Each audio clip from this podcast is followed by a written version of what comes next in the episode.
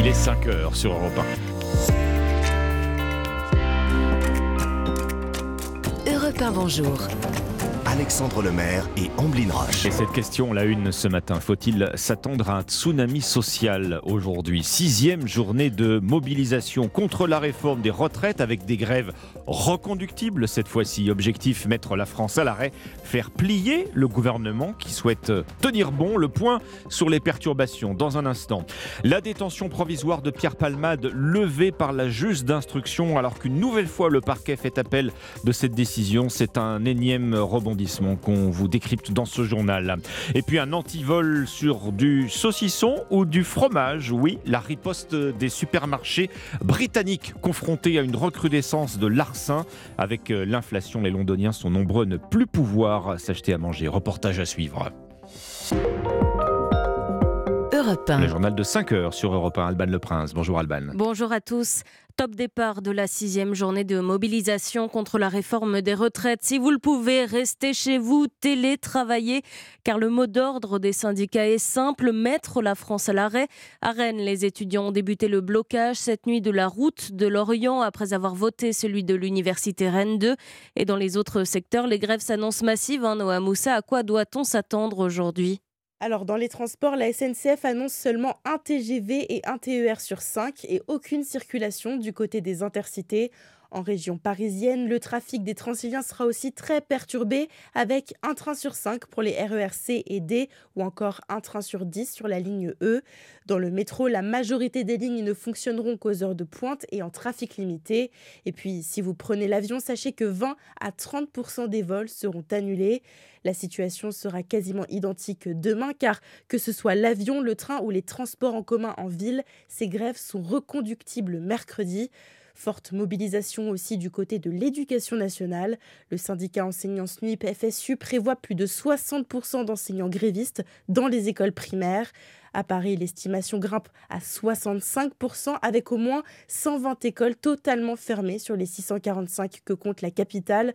À noter que les professionnels des crèches et des haltes garderies comptent également prendre part à la mobilisation. Merci Noah Moussa. Les grèves qui pénalisent en premier hein, les Français les plus modestes, c'est ce qu'a estimé hier Elisabeth Borne, la Première ministre. Et pendant que l'intersyndicale réglait les derniers préparatifs pour les manifestations du jour, le Sénat a poursuivi cette nuit l'examen du texte. Oui, après avoir rejeté toutes les propositions de la gauche qui voulait taxer davantage les profits exceptionnels, aussi appelés super profits, et les dividendes.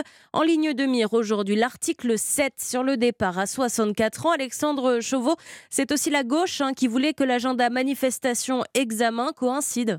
Oui, manière de mettre la pression sur la Chambre haute, majoritairement à droite et favorable à la réforme, comme l'explique Pierre Ouzoulias, sénateur communiste des Hauts-de-Seine. Ce qui est important pour nous dans l'hémicycle, c'est montrer qu'on porte la voix de 70% de la population. C'est absolument massif. Donc le gouvernement et la droite sénatoriale n'a pas de légitimité euh, sociale. Ça, c'est quelque chose qui est, qui est très très fort et que le gouvernement doit entendre. Alors la droite sera évidemment attentive à l'ampleur de la mobilisation, mais pas question pour autant de reculer. François Patria, sénateur Renaissance et proche d'Emmanuel Macron, juge lui le Parlement plus légitime que la rue. La colère sociale a le droit d'exprimer. Le droit de grève doit être respecté, il est respectable. Maintenant, ici, euh, quand on est parlementaire, on n'est pas là pour répondre à toutes les demandes. On est là pour défendre l'intérêt général l'intérêt général aujourd'hui, c'est de faire en sorte qu'il y ait demain un système par répartition qui assure la retraite des générations suivantes et qui permette de ne pas approfondir le déficit. Un dialogue de sourds donc qui pourrait se tendre dans les prochains jours avec d'un côté des blocages annoncés et de l'autre, sauf surprise, le vote de l'article 7 au Sénat. Alexandre Chauveau du service politique d'Europe 1.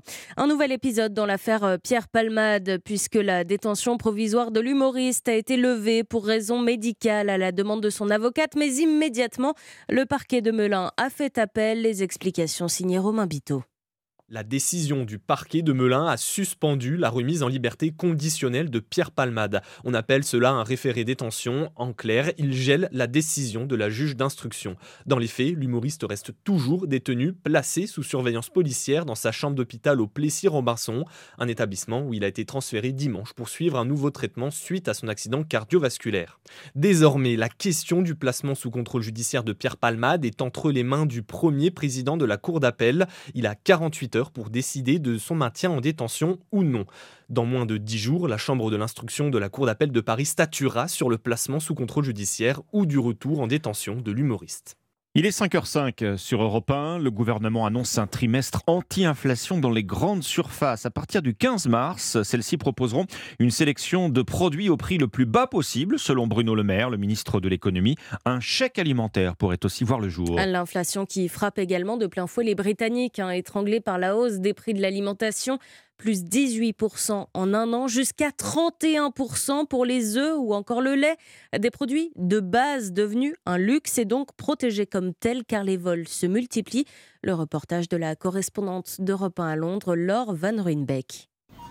Des pastilles jaunes collées sur des côtes de bœuf ou même sur des produits du quotidien comme la lessive. Ce sont des antivols placés sur les articles de plus de 5 euros. À la caisse automatique, un employé observe scrupuleusement si les clients payent bien tous leurs achats. C'est une pression supplémentaire. Ils pourraient peut-être concentrer leurs efforts sur quelque chose de plus constructif pour aider leurs clients. Au Royaume-Uni, le coût de la vie explose et les vols aussi. À l'est de la capitale, le manager Sivakumar Pandian perdait plus de 4000 euros par mois.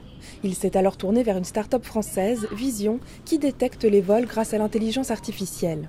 Les commerçants sont directement avertis sur leur portable. Il prend une bouteille de bière et la met dans son manteau. Une notification arrive en 30 secondes sur nos téléphones. Le personnel arrête immédiatement le client et lui dit Vous avez fait ça. Généralement, il se révolte, puis on lui montre la vidéo. C'est la preuve. En un an, le nombre de vols a été divisé par 10. Leurs auteurs sont tous fichés dorénavant. Londres, Laure Van Europe 1. Un autre produit qui coûte cher, ce sont les protections hygiéniques, en moyenne 150 euros par an et par femme. Alors pour lutter contre la précarité menstruelle, Elisabeth Borne, la Première ministre, annonce le remboursement par la Sécu à partir de l'année prochaine des protections hygiéniques réutilisables, à savoir les culottes et coupes menstruelles achetées en pharmacie, une mesure qui concernera toutes les jeunes femmes de moins de 25 ans. Et malgré la pluie qui fait son grand retour, et Anissa nous en parlait euh, sur Europe 1, deux nouveaux départements basculent en alerte sécheresse. Oui, il s'agit de la Drôme et de l'Ardèche qui rejoignent les Pyrénées-Orientales, l'un les Bouches-du-Rhône et le Var, selon Christophe Béchu, le ministre de la Transition écologique. Un nouveau point d'étape aura lieu le 15 mars. On termine ce journal Alban avec un spectacle soul, disco, fun, en tout cas toujours de la bonne ambiance. Oui, Black Legends, un show qui enflamme la capitale en ce moment et qui retrace l'histoire de la musique afro-américaine, de Whitney Houston en passant par Red Charles, Nina Simone, Beyoncé. Marie Jiquel y est allée pour Europe 1 Évasion garantie. Le théâtre Bobino est plein à craquer, pourtant les sièges sont vides. Impossible de ne pas remuer son fessier ou fredonner ses tubes du gospel au hip-hop de Red Charles à Beyoncé. Sur scène, musiciens, chanteurs, danseurs se relaient à une vitesse folle pour porter avec joie un siècle de musique afro-américaine. Dans les coulisses, c'est la même énergie. Valérie Rodriguez a voyagé aux États-Unis pour créer ce spectacle réjouissant. Moi, je faisais un conservatoire justement de musique classique. Puis euh, voilà, j'ai entendu un gospel et puis mon cœur a chaviré. Soudain, la boule disco disparaît, le public se rassoit, les chapeaux pointus blancs du Ku Klux Klan débarquent face à une Billie Holiday entonnant son étrange fruit. Un cri de rage face aux exécutions racistes. Ananda Sitanen, l'une des interprètes. Ça, c'est le parti pris de ne pas dissocier ce répertoire-là du contexte dans lequel, en fait, les chansons s'enracinent. Un hommage sans fausse note et pédagogique qui n'a pas fini de faire danser. Black Legends, c'est jusqu'au 26 mars au Théâtre Bobino à Paris et les 8 et 9 avril au Zénith de Paris cette fois-ci. Merci Alban Le Prince. Je crois que vous avez vos places, Ombline déjà. Hein? Oui, pour le mois de mars, pour Vous Bobino. pour le mois de mars. Pour Bobino. C'est encore mieux que le Zénith, c'est plus intimiste. C'était votre journal de 5 heures sur Europe 1. Merci Alban Le Prince. Il est 5h09, bon début de matinée sur Europe 1. George Clooney, dans l'histoire dingue d'Anissa Haddadi, on va retrouver Thierry Léger pour les courses, mais d'abord les sports. 5h, 7h. Europe 1, bonjour. Omblin Roche et Alexandre Lemaire. Bonjour Dimitri Vernet. Bonjour Ombline, bonjour Alexandre, bonjour, Bonjour à Dimitri. tous. On commence le journal des sports par du football avec le début aujourd'hui des huitièmes de finale retour de la Ligue des Champions. Et oui, deux matchs au programme. hein. Tout d'abord ce duel entre Portugais et Belges, Benfica Bruges où les Lisboètes partent favoris après leur victoire à l'aller 2-0. Enfin, il y a également cette affiche très alléchante à Londres, Chelsea-Dortmund où tout reste possible puisque dans la première manche, les Allemands s'étaient imposés par la plus petite des marges, 1-0. Rendez-vous ce soir à partir de 20h dans Europe 1 Sport pour suivre ces rencontres et pour connaître les premiers qualifiés pour les quarts de finale. Oui, et demain, ce sera au tour du Paris Saint-Germain, battu 1-0 au match aller par le Bayern Munich. Les joueurs parisiens devront réaliser un exploit en Allemagne s'ils veulent poursuivre leur aventure en Ligue des Champions. Pour ce faire, ils pourront compter sur leur star Messi et Mbappé, mais pas Neymar, puisque l'attaquant brésilien blessé à la cheville est forfait pour toute la fin de la saison. Une énième blessure qui pourrait marquer un véritable tournant dans sa carrière.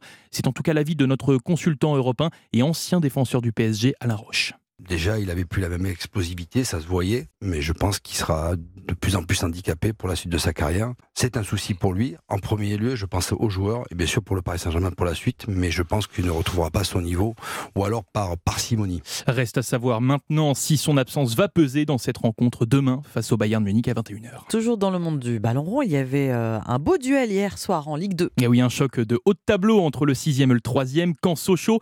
Un match qui s'est soldé par un score nul et vierge, 0 à 0, ce qui empêche les Sochaliens de prendre la deuxième place du championnat. On termine par du cyclisme avec le résultat de la deuxième étape du Paris-Nice hier. Et oui, une épreuve remportée par le coureur danois Mats Pedersen qui en a profité pour s'emparer du maillot jaune. Un maillot jaune qu'il va défendre aujourd'hui hein, lors de la troisième étape dans le Loiret avec au menu un contre-la-montre par équipe, un exercice qui reste très peu travaillé à l'entraînement par les différentes équipes, comme le reconnaît le coureur français de chez DSM, Romain Bardet. Non, on ne travaille pas vraiment. On en a fait un petit peu en stage, mais c'était pas la même équipe. Euh, on travaille tous pas mal en chrono.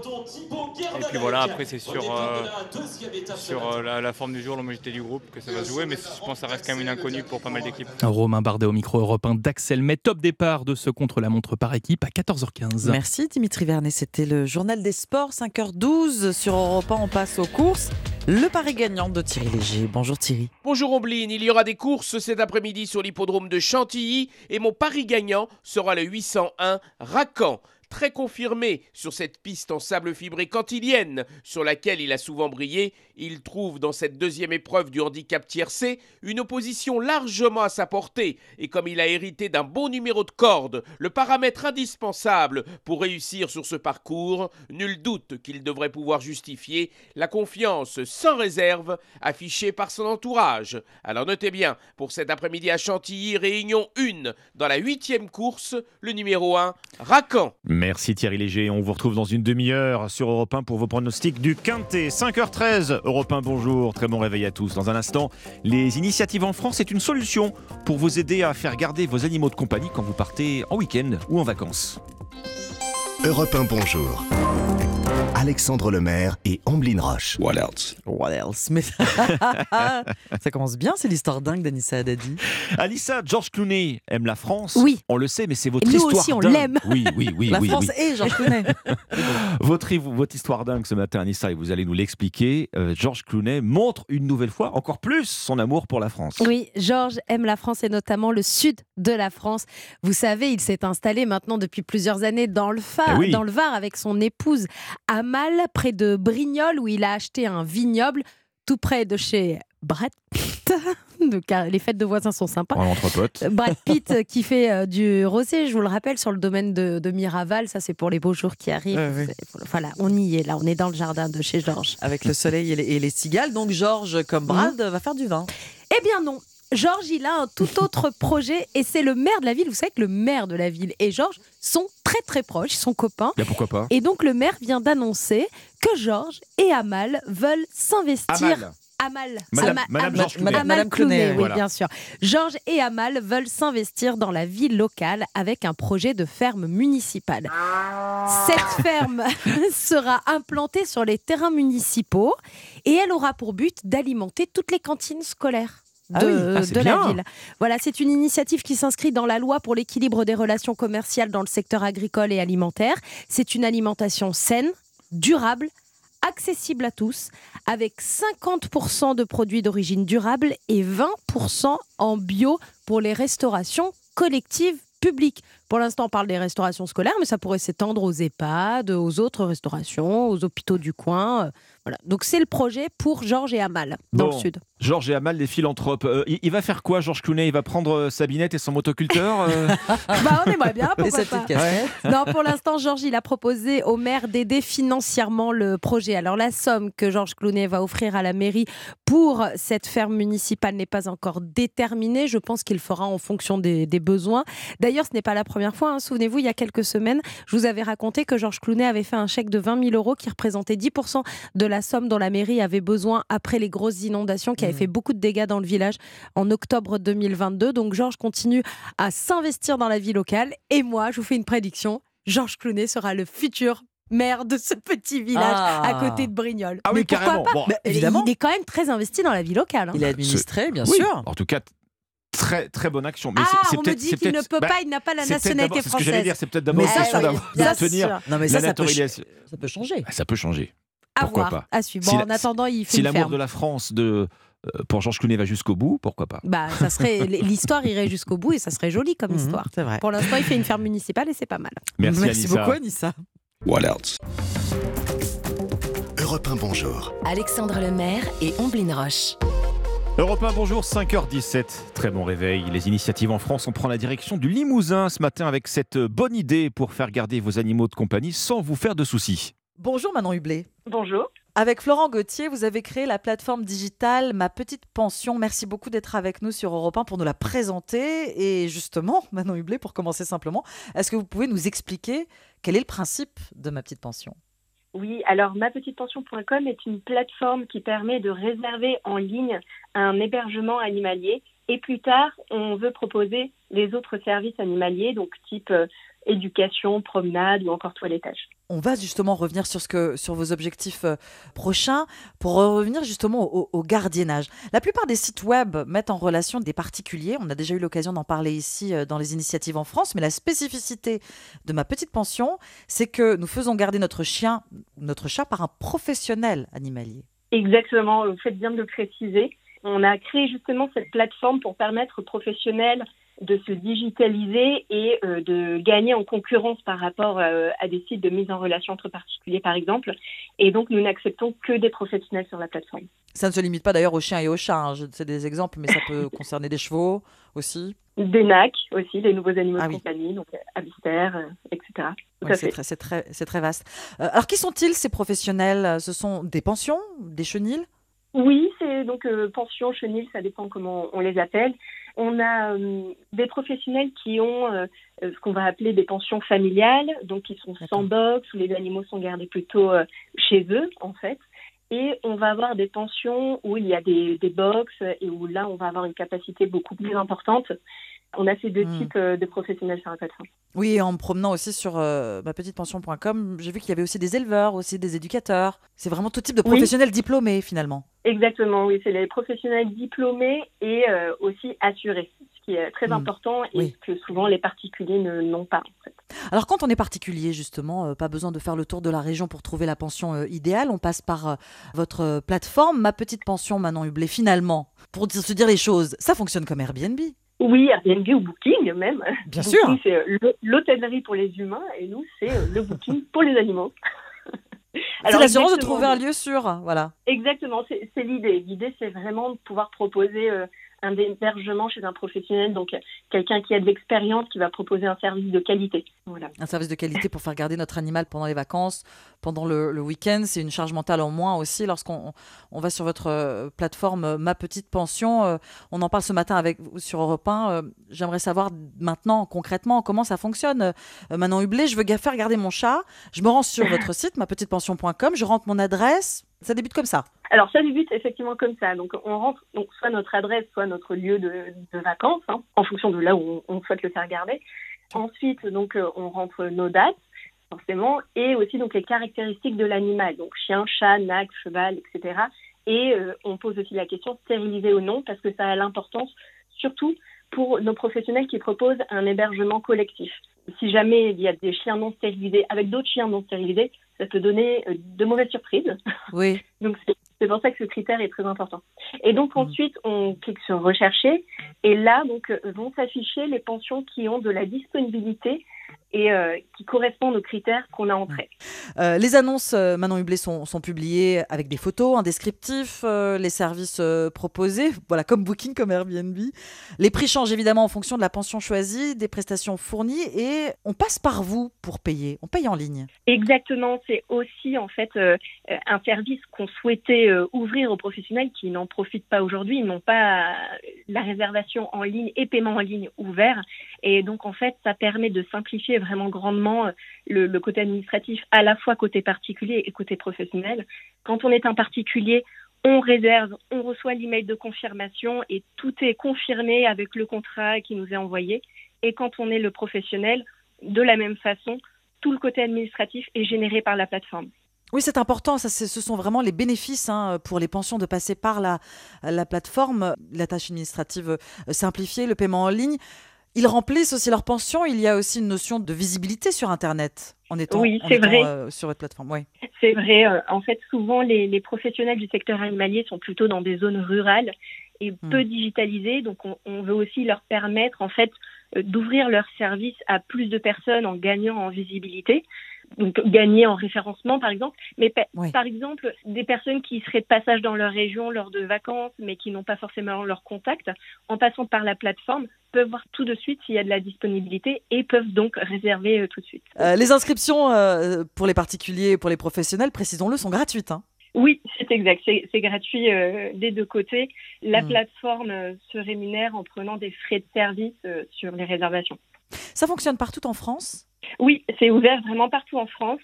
Euh, pour l'instant, on a euh, un pool de professionnels un peu plus important dans la région de Dijon, mais on en a vraiment un peu partout sur le territoire. Quand est-ce que vous avez commencé? Quand est-ce que ma petite plateforme a été lancée? Alors la société a été créée donc de façon officielle en décembre 2021. Ensuite, on a eu six mois de développement pour la plateforme et donc on a on a lancé vraiment la plateforme en mai 2022. D'accord, donc il y a presque, presque un an, dans quelques semaines.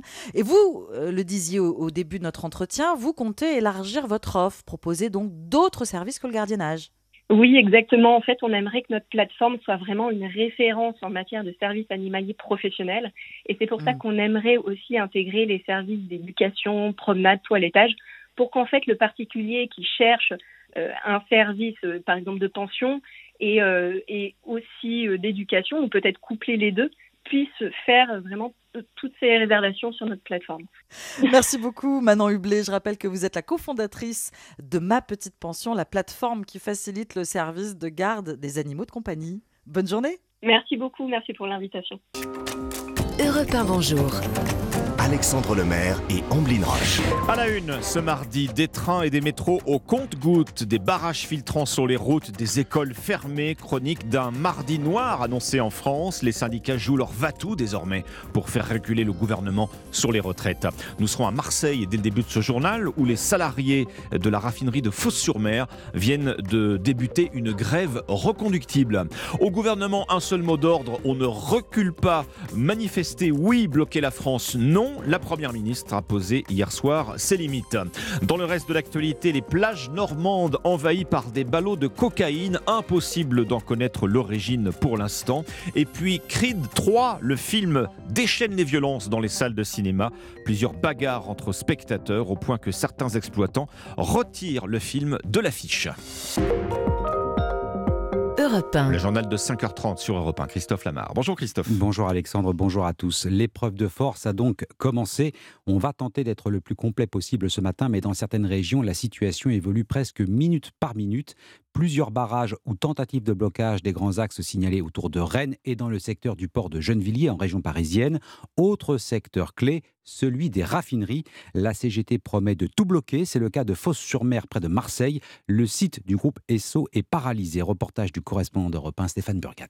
Première étape, les vannes des expéditions sont coupées, selon Frédéric Ambrozio, secrétaire CGT à la raffinerie Total Lamed. Les vannes sont fermées, complètement. Aucun camion ne sort. Si le produit ne sort pas, ni par pipe, ni par camion, ni par bateau et ni par wagon, c'est ce que nous recherchons et c'est là où on fait du mal au capital. La production continue, mais peut-être plus pour très longtemps, d'après Sébastien Varagnol, représentant syndical du site Petro Ineos. Production minimale, voilà. Et après, euh, on verra mercredi pour appeler à arrêter les installations. À terme, ça veut dire que ça va s'arrêter. Ils pourront peut-être réquisitionnés pour faire vider les bacs, mais à la fin, ils ne pourront pas nous forcer à travailler et à redémarrer nos installations. Avec l'argument des pénuries, la contestation prend un nouveau tour, prévient Emmanuel Lépine, le représentant national des industries chimiques CGT. Puisque le gouvernement n'entend pas la rue, bah, ce qu'il faut c'est changer de braquet. Il faut qu'il entende maintenant le couinement des actionnaires dans les entreprises. C'est-à-dire que quand on arrête le travail, bah, l'économie s'arrête. Et des conséquences à la pompe déjà Je fais le plein, tranquille au cas où. Avec les premières files d'attente qui se forment aux stations-service. Marseille, Stéphane Et conséquence, première difficulté signalée dans les stations-service à Marseille. Une dizaine sont en rupture de stock sur un ou plusieurs types de carburant. Pénurie qui touche déjà plus d'une centaine de stations sur les 11 000 que compte le pays. C'est bien dans les transports hein, que ce mardi promet d'être le plus compliqué. Un TGV et un TER sur 5 à la SNCF, pratiquement aucun intercité à la RATP. Trafic très fortement perturbé dans le métro parisien, pas ou peu d'enseignants non plus. 60% de grévistes annoncés, des écoles devraient donc fermer leurs portes. Même chose dans les collèges et lycées où les sept principaux syndicats appellent à fermer les établissements carrément. Démonstration de force des opposants à la réforme des retraites qui se traduira aussi dans la rue. Plus de 250 points de rassemblement et plus d'un million de manifestants attendus aujourd'hui. Mettre euh, l'économie à genoux, mettre la France à l'arrêt, le mot d'ordre de la CGT fait bondir la Première ministre. Expression grave et pas responsable, Elisabeth Borne l'a dit hier soir au cours de l'émission C'est à vous sur France 5. Ce que je peux dire, c'est qu'il y a évidemment un droit à manifester, un droit de grève. Par contre, je pense que quand on entend un leader syndical parler de mettre l'économie de notre pays à genoux, je pense que c'est grave et que ça n'est pas responsable. Et que les premiers qui seraient pénalisés si on met l'économie de notre pays, pays à genoux, ce sont les plus modestes, les plus fragiles dans notre pays. Je pense qu'une France à l'arrêt, c'est évidemment mauvais pour nos concitoyens, que les premiers pénalisés quand on a des grèves, ce sont les Français les plus modestes. Voilà, donc euh, effectivement, je, vous dis, moi, il y a un droit à s'opposer, il y a un droit à manifester, il y a un droit à faire grève. Je pense que, par contre, employer des mots tels que mettre l'économie française à genoux, ça me paraît grave. Euh, Elisabeth Borne hier soir sur l'émission, dans l'émission C'est à vous sur France 5 et à la veille de la journée nationale internationale, de la journée internationale des droits de la femme, pardon, Elisabeth Borne a annoncé la mise en place de pôles spécialisés dans le traitement des violences conjugales au sein des tribunaux. Autre mesure à destination des moins de 25 ans, cette fois, le remboursement des protections hygiéniques réutilisables dès l'an prochain. Leur prise en charge sera assurée par la sécurité sociale. Au Sénat, les débats sur la réforme des retraites accélèrent brutalement. Adoption cette nuit des articles 3 à 5. L'examen de l'article sur le recul à 64 ans pourrait débuter en fin d'après-midi. Il est 5h35 sur Europe 1. Nous partons maintenant pour la Normandie où les plages du Cotentin sont envahies par de mystérieux ballots de cocaïne. Emballés dans des paquets hermétiques, maintenus à flot par des gilets de sauvetage et donc repérables à plusieurs centaines de mètres, 30 kilos découverts samedi sur une plage de Fontenay-sur-Mer. Au total, près de 2 tonnes de drogue se sont, déjà, se sont déjà échouées depuis une semaine. Les gendarmes cherchent bien évidemment à en déterminer l'origine. David Montagnier. Oui, c'est un mystère. On ne sait toujours pas d'où proviennent ces quantités de cocaïne échouées sur les plages du Cotentin. Deux tonnes de drogue ont déjà été récupérées. Plusieurs raisons peuvent expliquer leur présence, selon Alain Bauer, professeur de criminologie au Centre national des arts et métiers. Une tempête, euh, un événement ou l'approche d'un navire de garde-côte ou euh, d'une intervention de service public amène en général les trafiquants à se débarrasser des ballots en espérant éventuellement les récupérer plus tard. C'est d'ailleurs pour ça qu'en général ils flottent ils ne coulent pas. Cette drogue représente en valeur marchande plus de 150 millions d'euros. Les gendarmes ont déployé un important dispositif de surveillance. Des hélicoptères survolent la zone, des CRS sont venus en renfort. L'objectif, éviter la venue de curieux ou de réseaux de trafiquants attirés par cette marchandise à portée de main. Déjà, des individus cagoulés ont été aperçus la nuit sur les plages normandes les autorités préviennent que cette poudre est beaucoup plus concentrée que celle disponible sur le marché et donc bien plus dangereuse. David Montagnier du service police-justice d'Europe 1. Détention provisoire levée pour Pierre Palmade pour raison de santé. Décision du juge d'instruction aussitôt contestée par le parquet qui a fait appel. L'humoriste reste donc sous écrou et sous surveillance à l'hôpital. Un film, en ce moment à l'affiche, déclenche une série de bagarres générales dans les cinémas. Creed 3, c'est le nom de ce long métrage qui sème la poudre, Christophe. Film, film de boxe, sorte de suite de Rocky, mais sans Sylvester Stallone, sorti en salle mercredi dernier. Il a provoqué tantôt des incivilités, voire effectivement des bagarres générales entre spectateurs. On ne compte plus les séances interrompues. Thionville, Charleville-Mézières, Fréjus et à Saint-Étienne dans la Loire. Reportage Jean-Luc Boujon. Nous sommes samedi dernier, il est 16h30 au Mégarama Jean Jaurès.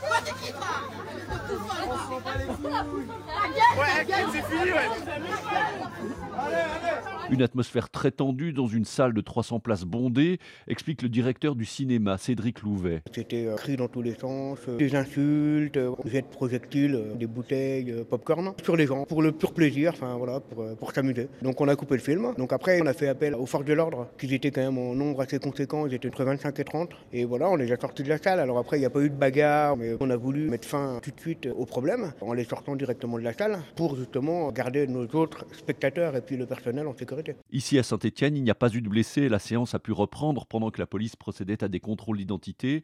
Mais dans d'autres villes, au vu des rixes et des bagarres, cela n'a pas pu être le cas. Certaines salles ont même décidé d'arrêter de programmer Creed 3. Au Mégarama de Saint-Étienne, les séances sont maintenues, mais les moyens de sécurité seront doublés le week-end prochain. Saint-Étienne, Jean-Luc Bougeon, Europe 1.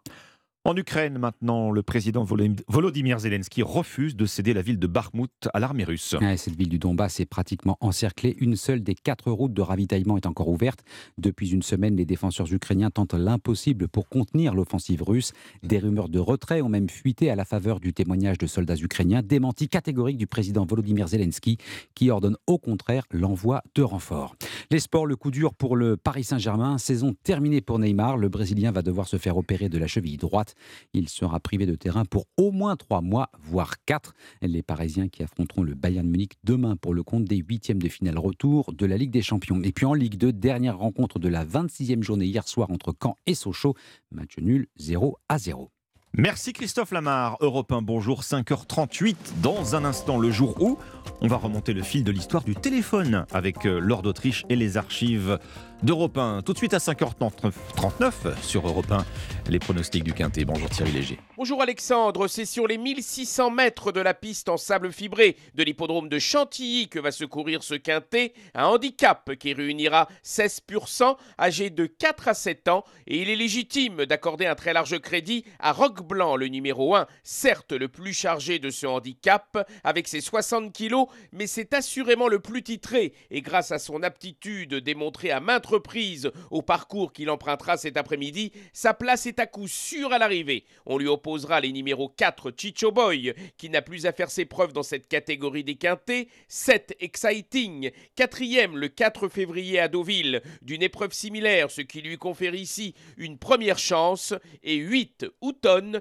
qui lui aussi possède des références solides à ce niveau et sur cette surface. Enfin les numéros 6 Brazilian Surprise, 9 El Jocano, 13 Alexeige et 16 Dream for All compléteront ma sélection. Mon pronostic As 4, 7, 8, 6, 9, 13 et 16. Je vois que vous n'avez pas noté, euh, Alexandre, je vous les redonne. As 4, 7, 8, 6, 9, 13, 16. Des pronostics que vous pouvez retrouver sur europe1.fr, bien sûr. Merci Ombline. Merci Thierry Léger.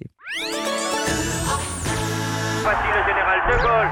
Pour la première fois, un clone d'animal adulte, une brebis. Et maintenant, écoutez Yuri Gagarin. C'est le premier jour de l'euro. Europe 1.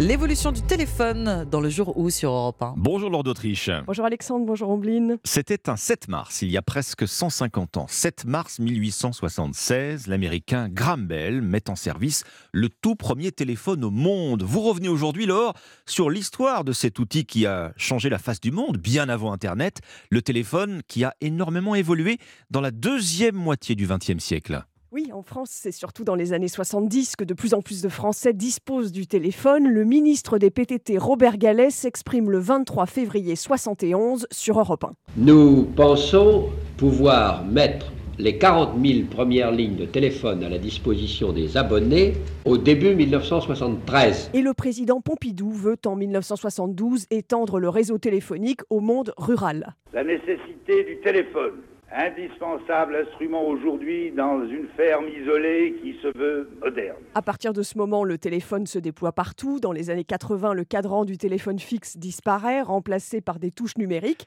et on passe au numéro à 8 chiffres. La deuxième révolution du téléphone, c'est celle du portable. Évidemment, on est dans les années 90. Le premier s'appelle Itineris et à l'époque, eh bien, il faut une antenne extérieure pour capter les ondes. Un million de personnes utilisent ce téléphone mobile en 1995. Et voilà comment en 94 on parle sur Europe 1 du téléphone du futur. Ce téléphone du futur sera en fait un contrôleur d'informations reliant TV, console de jeux vidéo, ordinateur, fax, répondeur, magnétoscope et caméscope. Ce superphone aura la puissance d'un ordinateur personnel de la nouvelle génération. Alors, plutôt bien vu cette définition qui date de 1994. Enfin, vous vous souvenez peut-être des tatous ou tam-tam, toute première messagerie de poche chez les jeunes, témoignage recueilli sur Europe 1 en 97. Ça me sert lorsque ma mère veut me joindre euh, pour me donner des rendez-vous ou pour me dire de la rappeler d'urgence et pour mes amis aussi qui veulent me joindre. C'est peut-être un peu une laisse électronique, je sais pas,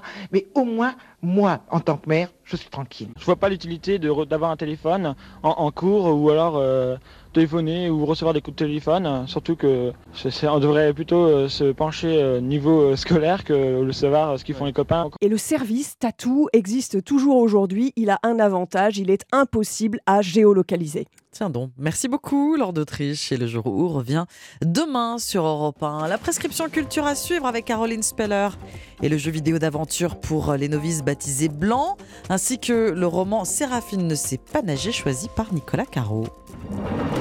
Europe 1, bonjour. Alexandre Lemaire et Omblin Roche. Bon réveil, Europe 1, il est 5h43. C'est une question jamais tranchée et qui revient dans l'actualité euh, au travers de plusieurs livres. Dieu existe-t-il? Et surtout, la science peut-elle prouver son existence? La dernière réponse en date nous vient d'un ouvrage qui vient de paraître et qui s'appelle Dieu n'a pas besoin de preuves du théologien Jacques Arnoux, l'historien des sciences. Catholique est aussi chargé des questions d'éthique au Centre national d'études spatiales. Jacques Arnoux est ce matin votre invité, Alexandre. Bonjour Jacques Arnoux. Bonjour. Dieu n'a pas besoin de preuves. C'est une façon de replacer peut-être euh, la religion et la science dans leur rôle respectif. La foi, ce n'est pas je sais que Dieu existe, mais je crois que Dieu existe. Oui, vous avez parfaitement raison. À une époque où nous avons besoin de beaucoup d'assurance et beaucoup de preuves, je fais un plaidoyer en, faveur de la foi, c'est-à-dire d'un engagement personnel, de la confiance, du pas en avant, quelle que soit, j'allais dire, la, situation qui est la nôtre, les preuves que nous avons ou que nous n'avons pas. Donc, dit autrement, la science n'a pas à prouver que Dieu existe et la religion n'a pas à mettre en doute euh, les avancées de la science. C'est ce que vous dites, euh, Jacques Arnoux. Absolument. Oui, le, danger, c'est effectivement de demander aujourd'hui à la science ce qu'elle ne pourra jamais donner. Ce sont les preuves de l'existence de Dieu. D'ailleurs, la science elle-même n'est pas une productrice, si je puis dire, de certitude. Écoutez les scientifiques, ils vous diront d'abord qu'ils ignorent. Ce sont des ignorants. Ils avancent des théories, ils avancent des hypothèses, et toutes ces théories, toutes ces hypothèses, eh bien, sont valables à un moment donné de l'histoire pour mieux comprendre le monde dans lequel nous vivons. Donc, aller chercher en science des preuves, en plus des preuves de l'existence de Dieu, qui relèvent d'un autre monde et qui relèvent d'abord de notre monde intérieur. Et c'est une démarche qui peut nous convenir personnellement, mais qui ne peut pas s'étendre à nous tous. Alors, ce qui est très intéressant également dans votre propos, euh, Jacques Arnoux, c'est que la science et la religion ne sont pas incompatibles. Vous rappelez que certains grands scientifiques sont croyants, en particulier chez les astrophysiciens, les cosmologistes qui étudient l'origine de l'univers. Oui, absolument. Parmi ces cosmologistes, et, pas des moindres, des, prix Nobel, vous trouvez des, croyants, mais aussi un certain nombre qui ne sont absolument pas croyants et pour, lesquels la science n'a jamais apporté la moindre preuve hein, en faveur de l'existence de Dieu. Donc il y a vraiment une, liberté totale et une grande honnêteté aussi chez eux par rapport à la question de la foi. Euh, c'est vrai que l'univers, dans son côté infini, dans son côté merveilleux, peut susciter un, un sentiment, ne serait-ce qu'un sentiment spirituel, mais en aucune manière ne peut constituer une preuve définitive par rapport à l'existence de Dieu.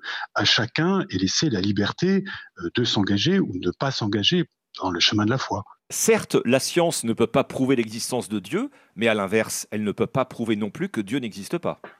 De toute façon, vous savez, nous sommes dans deux registres différents. Dieu relève, comme je, cesse de le dire et moi-même de le vivre, relève de l'intime et ne peut en aucune manière euh, être observé par nos télescopes, mesuré par nos, euh, immenses euh, collisionneurs de particules. Donc c'est comme l'amour, comme l'amitié. Vous pouvez expliquer par la science un tas de choses qui relèvent du mouvement amoureux, du mouvement amical. Mais lorsque vous dites à quelqu'un je t'aime ou que vous dites à quelqu'un tu es mon ami, ça, ça relève d'un autre domaine et qui ne peut en aucun cas rentrer dans le cadre de la science. Donc il faut vraiment bien séparer ces deux domaines et ne pas les confondre. Vous êtes euh, théologien, vous êtes euh, catholique, Jacques Arnoux. Il y, a, cette chose qui vous irrite au sein de l'Église euh, catholique, c'est cette tendance parfois à penser que la science, à chaque nouvelle découverte, n'est là que pour venir valider les préceptes religieux. Ce qui m'agace un peu, c'est le, désir de vouloir récupérer tout ce que l'on peut avoir autour de soi pour euh, prouver que nous avons raison. Euh, il n'y a pas seulement dans l'Église catholique, c'est, je veux dire, c'est, c'est un, un, mouvement tellement humain que je, je, n'ai pas à le critiquer, je n'ai qu'à le regretter. Parce que je crois justement, c'est que nous devons, à la fois grâce à la science, savoir de quoi nous sommes faits, de quoi sont faits nos, nos humeurs, comme disaient les anciens, hein, de, de, quelle est notre condition humaine, et la science nous l'apprend tous les jours un peu mieux, et en même temps de cultiver, comme je vous le disais précédemment, notre liberté d'engagement, de nous engager les uns par rapport aux autres et pourquoi pas, pour certains d'entre nous, de nous engager par rapport à celui que nous appelons Dieu. Pour en revenir à la science, il y a l'idée chez certains astrophysiciens que les milliards de conditions qui étaient indispensables à l'apparition de la vie sur Terre ne peuvent pas être le fait du hasard et que si l'on déréglait d'un iota une seule de ces milliards de conditions, nous ne serions pas là. Conclusion, il faut y voir la main d'une intelligence supérieure. Alors, une fois encore, c'est peut-être une des hypothèses ou une des conclusions à laquelle on peut parvenir lorsque nous étudions aujourd'hui les sciences. Dans sa propre évolution, je, je, lisais très récemment un excellent livre à propos de Stephen Hawking et qui oui. montre que euh, s'il était parti d'une vision qui était assez déterminée finalement des, de ces grandes lois qui paraissent fixées dans le marbre, il est parvenu à la fin de son existence à une pensée dans laquelle le hasard avait beaucoup plus de place. Donc il faut vraiment se, méfier. Euh, il faut s'intéresser bien sûr aux sciences, ce n'est pas moi qui dirais l'inverse, mais en même temps être très prudent par rapport à ce discours des scientifiques, parce que eux-mêmes sont les premiers à rechercher et à mettre sans cesse en question ce qu'ils peuvent trouver et les hypothèses qu'ils peuvent avancer.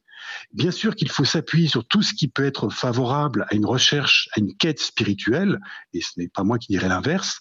En revanche, il faut toujours rester très prudent de ne pas s'appuyer sur des sols qui sont de toute façon mouvants. Et la science est un sol mouvant. Ça ne signifie pas nous ne savons pas faire voler des avions et décoller oui. des fusées.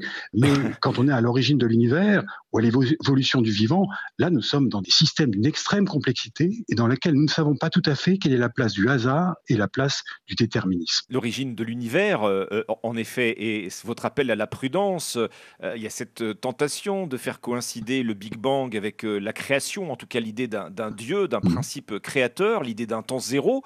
Tout cela suppose effectivement l'idée de commencement. Or, vous dites, on est incapable de dire, la science est incapable de dire s'il y a simplement eu un commencement à l'espace et au temps. Ça, on ne le sait pas.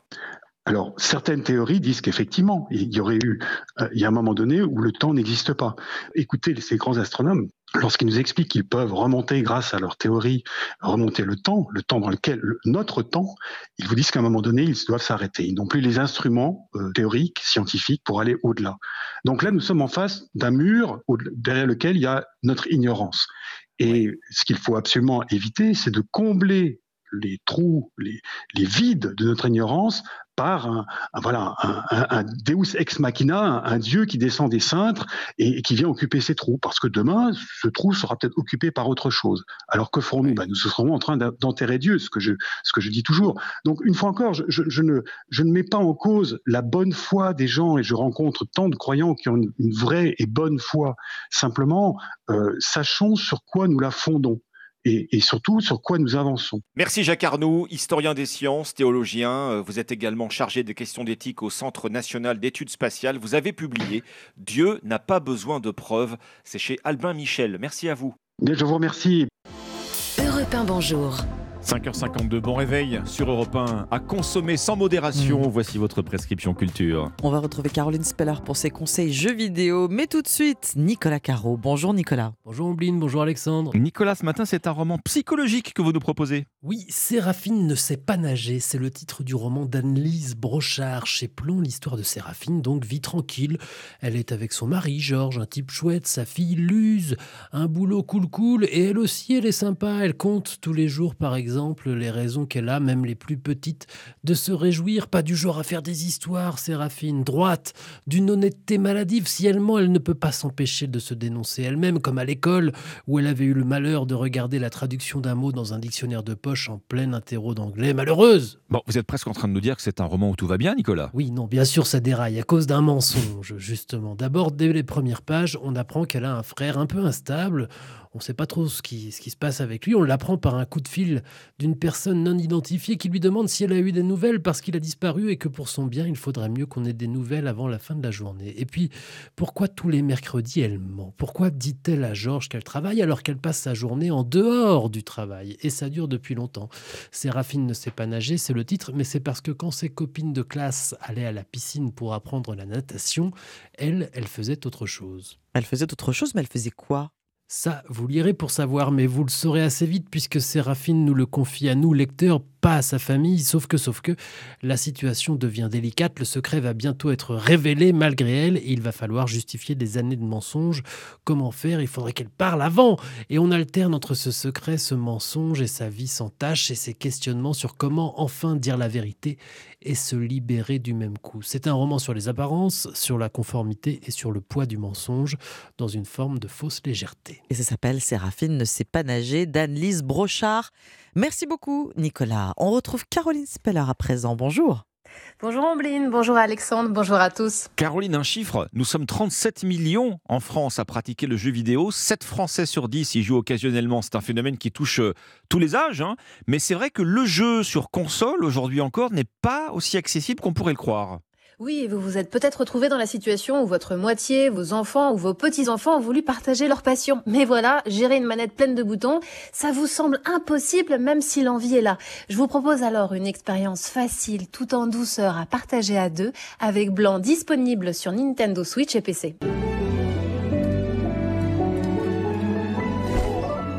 Sous ces quelques notes se dévoile un décor enneigé en noir et blanc, entièrement dessiné à la main. On entend le souffle du vent, le craquement de la neige, tout paraît calme et feutré. Ici, pas d'humain, pas de dialogue. Ce que Blanc du studio nantais Cassius Ludi propose, c'est d'incarner un louveteau et un fan. À cause d'une tempête de neige, ces deux jeunes animaux doivent unir leurs forces pour retrouver leur famille en suivant les traces laissées sur la neige. Et c'est là que notre voyage entre forêt et village abandonné commence. Loin du stéréotype des jeux euh, compétitifs blancs, Caroline privilégie donc la coopération. Mais vous nous aviez promis un jeu facile à prendre en main. C'est le cas, l'un des joueurs incarne le louveteau, l'autre le fan. Côté commande, il y a le stick pour se déplacer et juste deux boutons. Le premier nous permet de glisser sur la neige ou de sauter et le second d'interagir avec notre compagnon ou sur l'environnement. Car le vrai défi, c'est l'observation du décor et la résolution d'énigmes pour se frayer un chemin à deux. Pour ça, on pousse une branche d'arbre, on coupe des liens pour libérer des rondins de bois, on ouvre ensemble un portail. C'est là toute la force de ce conte poétique qui ne dure que trois heures. On ne peut avancer l'un sans l'autre. Blanc fait partie de ces pépites du jeu vidéo indépendant français qui rassemble tout type de joueurs en nous offrant un joli moment en famille, entre amis ou en amoureux. Un jeu vidéo tout public, tout niveau. Merci beaucoup, Caroline. Europe 1, bonjour. 5h56, bon réveil. Nous sommes le mardi 7 mars. Alors, demandez le programme, le programme de la suite, la météo, le journal et à suivre votre interview écho, Alexandre. Ce sera 6h40. Oui, on vous emmène à Lyon ce matin. Lyon qui accueille euh, cette semaine le salon Global Industrie. C'est euh, le plus grand salon de la filière industrielle en France et qui fait son grand retour. hein. C'est la première fois qu'il revient depuis la crise du Covid. Autant dire qu'il y a du pain sur la planche. La réindustrialisation, elle est en cours. Les embauches, le pari de la jeunesse, l'innovation et la décarbonation. Sébastien Gillet, le directeur du salon, abordera toutes ces questions avec nous à 6h40 sur Europe 1. Les trois histoires du pressing à lire dans les journaux euh, ce matin. Et votre partition, Oui, un groupe euh, qui a marqué une génération entière dans les années 80. These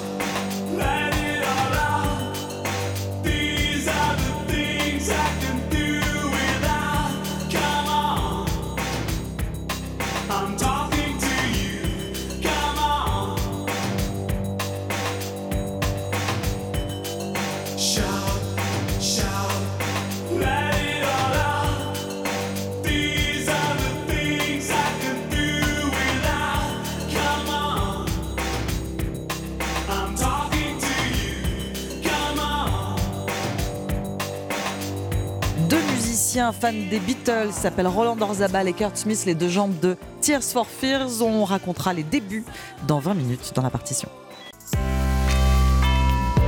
Il est 6h sur Europe 1. Europe 1, bonjour. Alexandre Lemaire et Amblin Roche. Si vous vous déplacez aujourd'hui, vous n'y échapperez certainement pas. La grève reconductible, cette fois contre la réforme des retraites, avec des transports en commun au ralenti, des blocages euh, sur les routes, prévisions et témoignages dans un instant. Une journée cruciale également au Sénat, qui vote euh, l'article 7 sur le report de l'âge légal. D'ailleurs, euh, après les concessions du gouvernement, est-ce que la réforme des retraites est toujours rentable? On se posera la question. Et puis, fin de saison en rouge et bleu pour Neymar. L'attaquant brésilien doit être opéré. Et si c'était une bonne nouvelle pour euh, le PSG Rendez-vous à la fin du journal. Europe 1. Journal de 6 heures sur Europe 1, présenté par Roman Oquet. Bonjour Roman. Bonjour à tous. Une sixième journée d'action est peut-être euh, la plus suivie contre la réforme des retraites. Un secteur est en première ligne, celui des transports. D'abord à la SNCF, un TGV sur 5, pas plus du côté des TER ce matin. En Ile-de-France, les moins chanceux n'auront qu'un train sur 10. Et sur les routes aussi, barrages filtrants et opération escargot. Prenez donc de l'avance. Les chauffeurs euh, seront postés dans les zones industrielles de Marseille, Bordeaux ou Lille. José Zidauer est membre du syndicat Force ouvrière pour le transport routier. Dans toutes les grandes métropoles de France, il devrait y avoir des barrages, plus des manifestations, plus des opérations escargots. Maintenant, les Français ont besoin vraiment que l'État recule et pour le faire reculer, il faut passer la vitesse supérieure. On voit toujours le conducteur routier au volant, mais c'est pas du tout le cas. C'est un métier vraiment pénible, des longues heures d'attente aussi parfois. Donc il faut absolument euh, conserver euh, la retraite euh, comme elle est faite en ce moment. J'aurais même dit à beaucoup moins, à 60 ans c'était parfait. On nous a augmenté de deux ans sous Sarkozy, on nous rallonge encore deux ans sous Emmanuel Macron. Bon bah là, il faut vraiment qu'ils nous entendent. Il y a vraiment quelque chose à faire. José Zidauer du syndicat FO Transport Routier répondait au correspondant d'Europe 1 dans le Nord, Maximilien Carlier. Dans l'enseignement, le principal syndicat prévoit 60% de grévistes. On part des écoles primaires et maternelles. Pas de prévision en revanche pour les collèges et les lycées.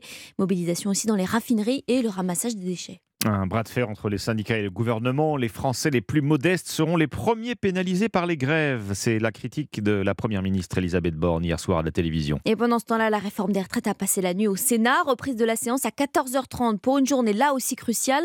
Les sénateurs devraient s'attaquer à l'article 7 qui recule, pardon, l'âge légal de départ à la retraite à 64 ans.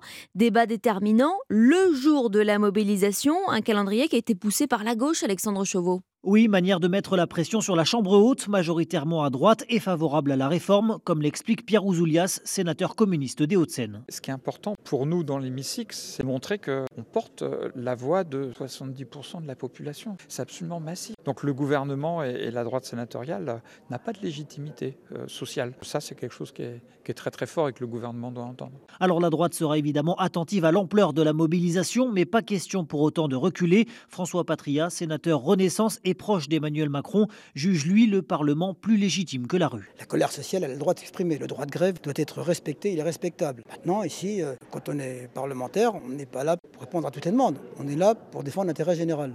L'intérêt général aujourd'hui, c'est de faire en sorte qu'il y ait demain un système par répartition qui assure la retraite des générations suivantes et qui permette de ne pas approfondir le déficit. Un dialogue de sourds donc qui pourrait se tendre dans les prochains jours avec d'un côté des blocages annoncés et de l'autre, sauf surprise, le vote de l'article 7 au Sénat. Alexandre Chauveau du service politique d'Europe 1. Fin des travaux au Sénat ce dimanche, des débats qui actent de nouvelles dépenses avec par exemple la création d'un CDI senior, euh, voté d'ailleurs contre l'avis du gouvernement. Oui, et autant de concessions qui donnent des sueurs froides à l'exécutif. Et si la réforme n'était plus aussi rentable que prévu, c'est le ministre du Travail qui le dit. D'après Olivier Dussopt, les caisses de retraite pourraient afficher un déficit de 300 à 400 millions d'euros en 2030, même avec la réforme qui repose en plus sur un scénario économique très optimiste, Barthélémy Philippe. Oui, le chiffrage de la réforme repose sur une croissance de 1% et sur le plein emploi à la fin du quinquennat, c'est-à-dire un taux de chômage de moins de 5% contre plus de 7% aujourd'hui. Sans ces conditions, la réforme sera moins efficace que prévu, comme l'explique l'économiste Anne-Sophie Alsif. Peut-être que ce ne sera pas 13 milliards, peut-être que ce sera moins. Il y aura des marges de manœuvre budgétaires. Après, est-ce que ce sera assez ou pas pour combler? Oui, si c'est le scénario du gouvernement qui se produit, et non si euh, voilà, il y a d'autres facteurs euh, conjoncturels qui viennent gripper la croissance ou les autres indicateurs. Ce qui peut faire vraiment dérailler le scénario, c'est en effet d'avoir euh, une nouvelle crise et donc on tombe en récession. Aujourd'hui, la plupart des économistes tablent sur une croissance 1, inférieur aux prévisions de l'exécutif. En ce qui concerne le taux de chômage, les estimations restent au-dessus de 7% d'ici la fin du quinquennat. Or, une croissance faible et plus de chômeurs, c'est moins de recettes pour le système de retraite. Le pari du gouvernement est donc loin d'être gagné. Barthélémy Philippe du service économie d'Europe 1, 6h04 minutes dans l'actualité judiciaire à présent une question que se passe-t-il avec le film Creed 3 C'est le neuvième de la saga Rocky, mais cette fois sans Sylvester Stallone. Sauf que depuis sa sortie au cinéma mercredi dernier, des bagarres éclatent lors des séances. Oui, on l'a vu à Saint-Étienne, à Charleville-Mézières, à Thionville. La police a même dû intervenir. Une vingtaine de personnes ont été interpellées. Oui, une tension telle que des cinémas refusent désormais de diffuser le film de boxe américain. C'est le cas au ciné-centre de Dreux, où Creed 3 n'est donc plus à l'affiche. Une décision du directeur Laurent Brunet. Déception, tristesse, parce que ça m'est jamais arrivé de, de- de déprogrammer un film. On n'arrivait pas à gérer les, les- les individus qui perturbaient la séance. Ils s'amusaient à, à parler très fort, à, à filmer avec des téléphones portables, à, à- crier. Ça a été insupportable de vivre cette expérience.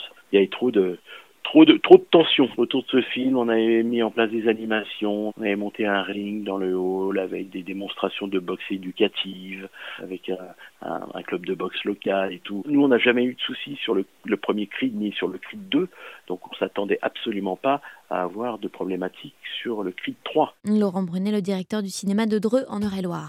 Il est 6h05 sur Europe 1, sur Europe 1, les sports, avec euh, l'arrivée du PSG à Munich euh, hier soir. Euh, Les Parisiens sont prêts pour leur huitième de finale retour de Ligue des Champions. Et dans le vestiaire demain, il y aura un absent qui s'appelle Neymar. Eh oui, fin de saison pour la star brésilienne qui doit se faire opérer de sa cheville droite, 3 à 4 mois loin des terrains d'après l'équipe médicale du club.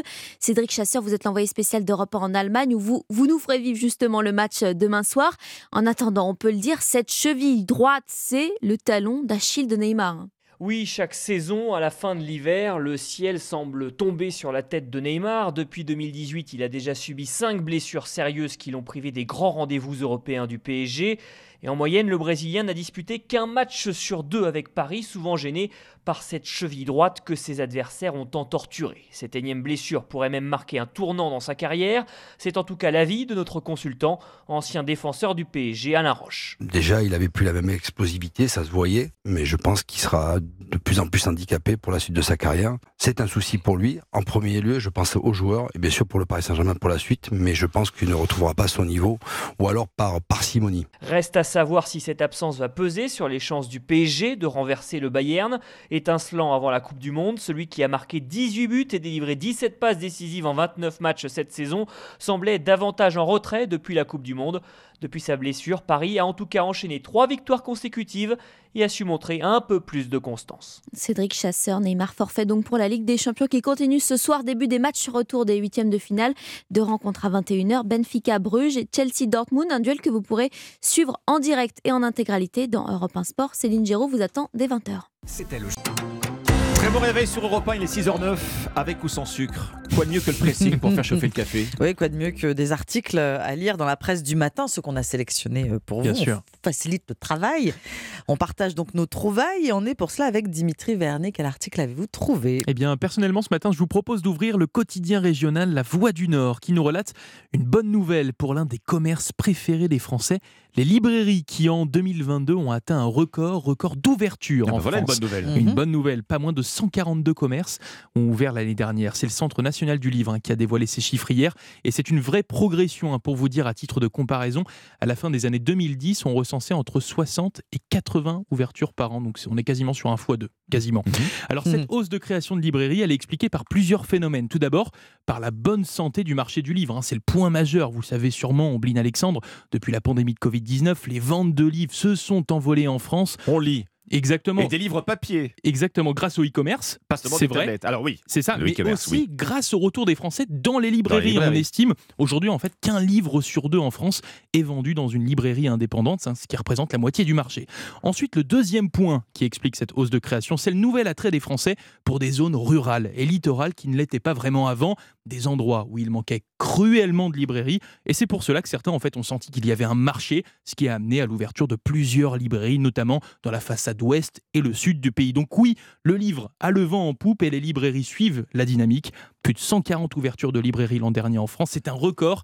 Un article à dévorer comme un bon livre dans la Voix du Mmh. Nord ce matin. Alors, est-ce que ça veut dire que ces ouvertures, elles se déplacent, elles se concentrent sur euh, les lieux de week-end, de vacances peut-être euh, Et oui, aussi les lieux de week-end, mais aussi pour le- le- les Français qui se sont déplacés après Covid, notamment dans la, dans la façade ouest du pays. C'est vrai qu'on sait que Bordeaux, notamment, est une région qui a, qui a aussi euh, un, un nouvel élan, un nouveau, nouveau, du nouveau dynamisme. Et donc, ça, ça peut expliquer ça aussi. Voilà, c'est une zone où il manquait de, de librairies. Et là, bah, justement, euh, on Elles comble le manque. Les et la livres demande. suivent les lecteurs. C'est un peu ça. Et avoir un libraire près de chez soi, c'est le meilleur C'est moyen toujours de ne pas mieux. de commander en ligne chez certains géants du net. C'est- oui, c'est vrai aussi, qui n'ont pas, pas à avoir C'est le mono- toujours pas mieux d'aller acheter son du livre. livre. Et oui, c'est mieux d'aller acheter son livre dans une librairie. Vous avez des conseils en plus des libraires, ce qui Eh n'est oui, pas négligeable. C'est vrai.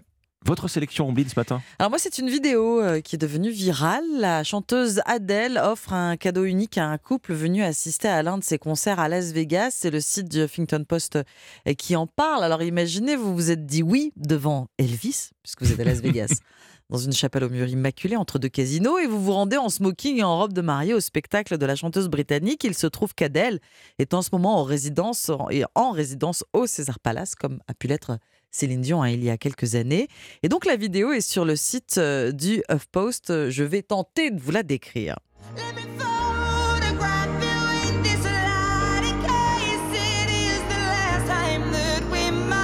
Qu'elle est en train de chanter, ce qu'on entend When We Were Young, Adèle se promène dans la salle parmi les spectateurs, ce qu'elle doit faire à chacun de ses concerts. Elle aperçoit notre jeune couple, Gabi et Evan, à peine mariés donc, et toujours en tenue de cérémonie. La chanteuse opère un mouvement de recul, Bah, surprise, oui. ouais. Elle est plutôt amusée. Elle s'arrête pour les saluer. Elle s'apprête à repartir. Et c'est alors que le marié, qui ne manque pas de courage et de culot, arrive à convaincre Adèle, Adèle d'attraper le stylo qu'il lui tend pour Oui, dédicacer la robe de sa jeune épouse. Ce que fait Adèle, elle signe la robe blanche, un stylo dans une main, le micro dans l'autre. Parce que pendant qu'elle est en train de faire son Elle autographe, continue elle continue de Ah chanter. Ah oui, elle est, de la- en de train de chanter. Elle se penche, elle chante et puis elle, elle est en train de signer Ah ouais. la robe. Voilà, on est au beau milieu même du euh, refrain. C'est vraiment savoureux comme vidéo, je vous la conseille. Evan, le marié, voulait qu'Adèle chante à, à- à son mariage. Eh bien, il s'est débrouillé pour que ce soit le cas. La chanteuse a même partagé une photo de ce moment sur son compte euh, Instagram. Cœur avec les doigts. la vidéo et cette histoire sont sur le site Huffington Post. Bon.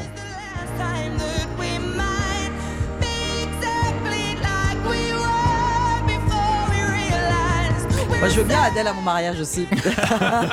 Bon, J'allais dire grande. encore une preuve que l'amour n'a pas de limite. Voilà, qu'est-ce qu'on serait pas, qu'est-ce qu'on serait pas prêt à faire par amour? Voilà, ça fait du bien d'en parler un petit peu. Merci Adèle. Alexandre, votre sélection ce matin. Désolé de vous remettre les pieds sur terre. Euh, les vacances scolaires, c'est fini. Ah Hein. oui. Ah oui, c'est fini pour tout le monde cet hiver. Et voici l'heure donc du bilan dans les stations de ski. Bilan touristique, bien sûr. Beaucoup de stations euh, ont fait le plein cet hiver, malgré le manque de neige. Mhm. Et bilan médical. Ce ah, manque ah de oui, neige, oui, oui. la mauvaise qualité de la neige, une neige très dure, hein, l'encombrement des pistes, tout cela a favorisé les accidents de ski. Le Figaro est allé le, le vérifier dans un cabinet de médecins de montagne à La Clusaz, en Haute-Savoie. Alors, plus qu'un cabinet médical, on, on peut davantage parler d'une mini-clinique. hein. On est en altitude, c'est vrai, le premier hôpital, c'est quand même pas la porte à côté. Et en haute saison, les gros bobos se succèdent dans ces Mmh, cabinets. ouais. Alors, il faut tout, il y a tout ce qu'il faut pour soigner sur place les entorses, les fractures, les traumatismes, euh, radio, échographie, salle de plâtre et de suture. Vous avez la panoplie complète dans ce cabinet de l'Aclusa où le docteur Retailleau euh, est comme la plupart de ses confrères. Il le dit hein, cette année, il a traité beaucoup, beaucoup de traumatismes liés à cette neige très dure justement. Le coup classique, c'est euh, l'exemple qu'il donne de cette vacancière, euh, une soixantaine d'années. Elle a chuté dans la toute dernière descente, Ah, la toute dernière piste Oh avant d'aller là rendre les skis avant la fin des vacances. Bon, elle n'a pas gâché ses vacances aussi. Oui, c'est ses vrai. vacances. Arrive la radio et le verdict pour cette pauvre dame. Rupture des ligaments croisés Wow. antérieurs du genou, des antidouleurs dans l'immédiat et il faudra de la chirurgie une fois rentrée à la maison. De la neige trop dure sur des pistes noires, noir de monde. hein. Oui. C'est ça le problème. La concentration Eh oui, des oui. skieurs sur certaines pistes du fait du manque de neige, Mhm. justement, c'est ça qui a joué aussi sur le nombre de, collisions, nous explique euh, le docteur Rotaillot dans son cabinet de la Clusa. Et là, c'est- dans ces cabinets de montagne, euh, c'est la course. Il n'est pas rare que les médecins voient deux ou trois patients en même temps. hein. Euh, Le cabinet est ouvert 7 jours sur 7. Il y a les astreintes de nuit. Et finalement, finalement, pour ces médecins, bah, c'est la passion de la montagne qui reprend le Mmh. dessus. Oui. Euh, Mmh. euh, ce médecin est originaire d'Angers. Voilà, il s'est pris de passion pour la montagne. Et puis hors saison, il le dit, hein, le rythme ralentit. Ah c'est oui, calme. forcément, oui. Il nous écoute peut-être, le docteur Ro- Rotaillot. Il commence peut-être à respirer Eh maintenant. En première ligne avec les médecins de montagne, c'est à lire ce matin dans le Figaro. Donc finalement, on va, on va aller plutôt euh, à la plage. C'est- moins dangereux. Ça vous a On- passé l'envie de faire du ski, on c'est se ça fait que vous vouliez dire, croisés, voilà. merci beaucoup, Alexandre. Merci, Dimitri. Votre partition Omblin à 6h19 sur Europe 1, il représente ce que les années 80 avaient de meilleur à nous offrir, au moins dans la musique pop et sans doute même au-delà. Si les Beatles avaient eu l'occasion de surfer sur la vague New Wave, ils se seraient sans doute appelés Tears for Fears.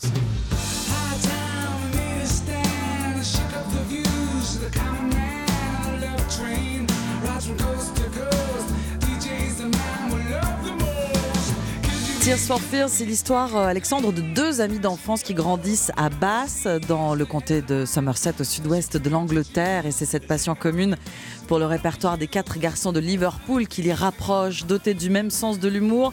La musique les éloigne de la délinquance. Le guitariste, c'est Roland Orzabal, le bassiste Kurt Smith. Ce sont eux les deux gens de Tears for Fears, deux jeunes garçons issus de foyers brisés. Leur terrain de jeu au début des années 80, c'est donc la New Wave britannique dans le sillage de The Cure et Dépêche Mode.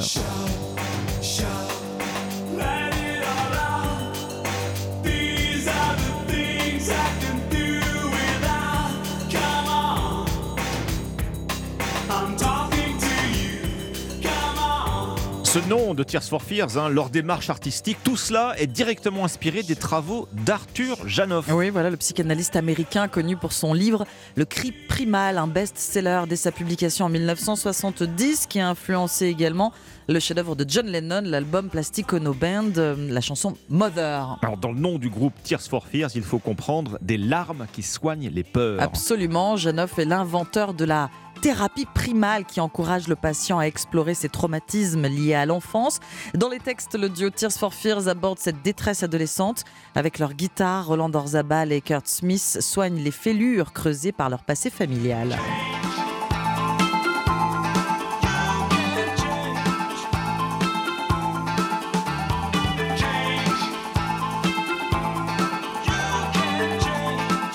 Avant de se retrouver aux manettes de Tears for Fears, le duo fait ses armes dans les rues de Bath. On est près de Bristol, Mhm. en Angleterre, dans un groupe qui s'appelle Graduate. Oui, un groupe aux inspirations ska. Un album est paru, mais le succès est resté quand même très limité. La rencontre avec le claviériste Ian Stanley est décisive. Il les entraîne chez lui, leur propose d'utiliser son studio où trône un synthétiseur et une boîte à rythme. Ce matériel permet d'offrir une autre dimension aux chansons de ce groupe naissant, Tears for Fears, essentiellement composé alors de paroles sombres. Et les premiers textes sont signés Roland Orzabal. Oui, euh, exclusivement hein, pour que vous mettiez un visage sur un nom. Vous savez, c'est celui qui euh, a l'espèce chevelure brune et bouclée. Alors, il y met son cœur, hein, son histoire, ses émotions, des titres très intimistes. Quant aux compositions, elles prennent des libertés avec le genre New Wave, euh, lorgnant du côté de la pop. Ce qui rend la musique de Tears for Fears plus singulière par rapport à ses contemporains que sont Soft Cell ou AA.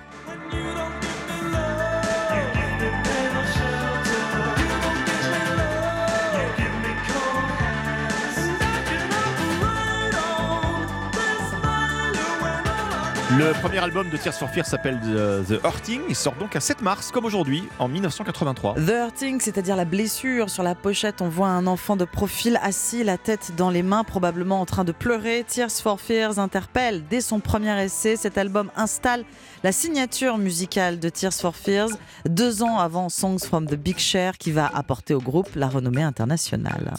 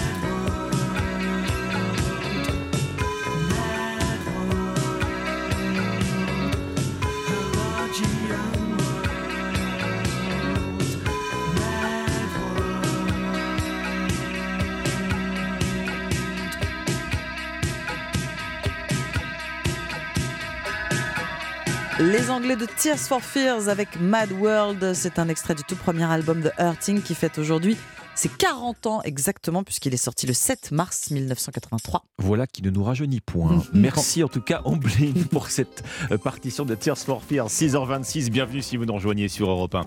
Après euh, le journal de 6h30, l'interview écho, c'est l'ouverture ce matin du salon euh, Global Industrie à Lyon, le, le salon de la filière industrielle française. Il revient pour la première fois depuis euh, l'avant-Covid, depuis 2019. On va parler innovation avec Sébastien Gillet, le directeur du salon. Notre industrie possède des secteurs de pointe. Oui, c'est un secteur qui embauche. Oui, des usines à nouveau s'implantent sur le territoire. On parle de tout cela à 6h40. Et juste après la revue de presse internationale avec les correspondants d'Europe 1 et puis l'innovation avec Anissé Mbida, des voitures qui retournent toutes seules chez le concessionnaire si on ne paie pas ses traites. Imaginez-vous, à tout de suite. Europe 1, bonjour. Alexandre Lemaire et Amblin Roche. C'est un mardi noir qui s'annonce dans les transports, les écoles, les raffineries, les centrales électriques. Partout, les syndicats comptent mettre leurs menaces à exécution. Une France à l'arrêt du Pas-de-Calais aux Bouches-du-Rhône. Europe 1 vous accompagne toute la journée. Ce mouvement est-il parti pour durer? Les syndicats veulent une grève reconductible jusqu'à ce que le gouvernement retire sa réforme des retraites. Alors, comment l'exécutif réagira-t-il si les blocages s'inscrivent dans le temps? L'analyse à suivre de Jacques Serret. Et puis des bagarres et des insultes dans les cinémas de plusieurs villes de France. Que se passe-t-il pendant les séances du film Creed 3 Reportage en fin d'édition. Europe 1. Le journal de 6h30 sur Europe 1. Fanny Marceau. Bonjour Fanny. Bonjour Alexandre, bonjour à tous. Un objectif, faire reculer l'exécutif sur la réforme des retraites. Les syndicats sont déterminés, quitte à tout bloquer. Les trains, seul 1 sur 5 en moyenne à la SNCF aujourd'hui.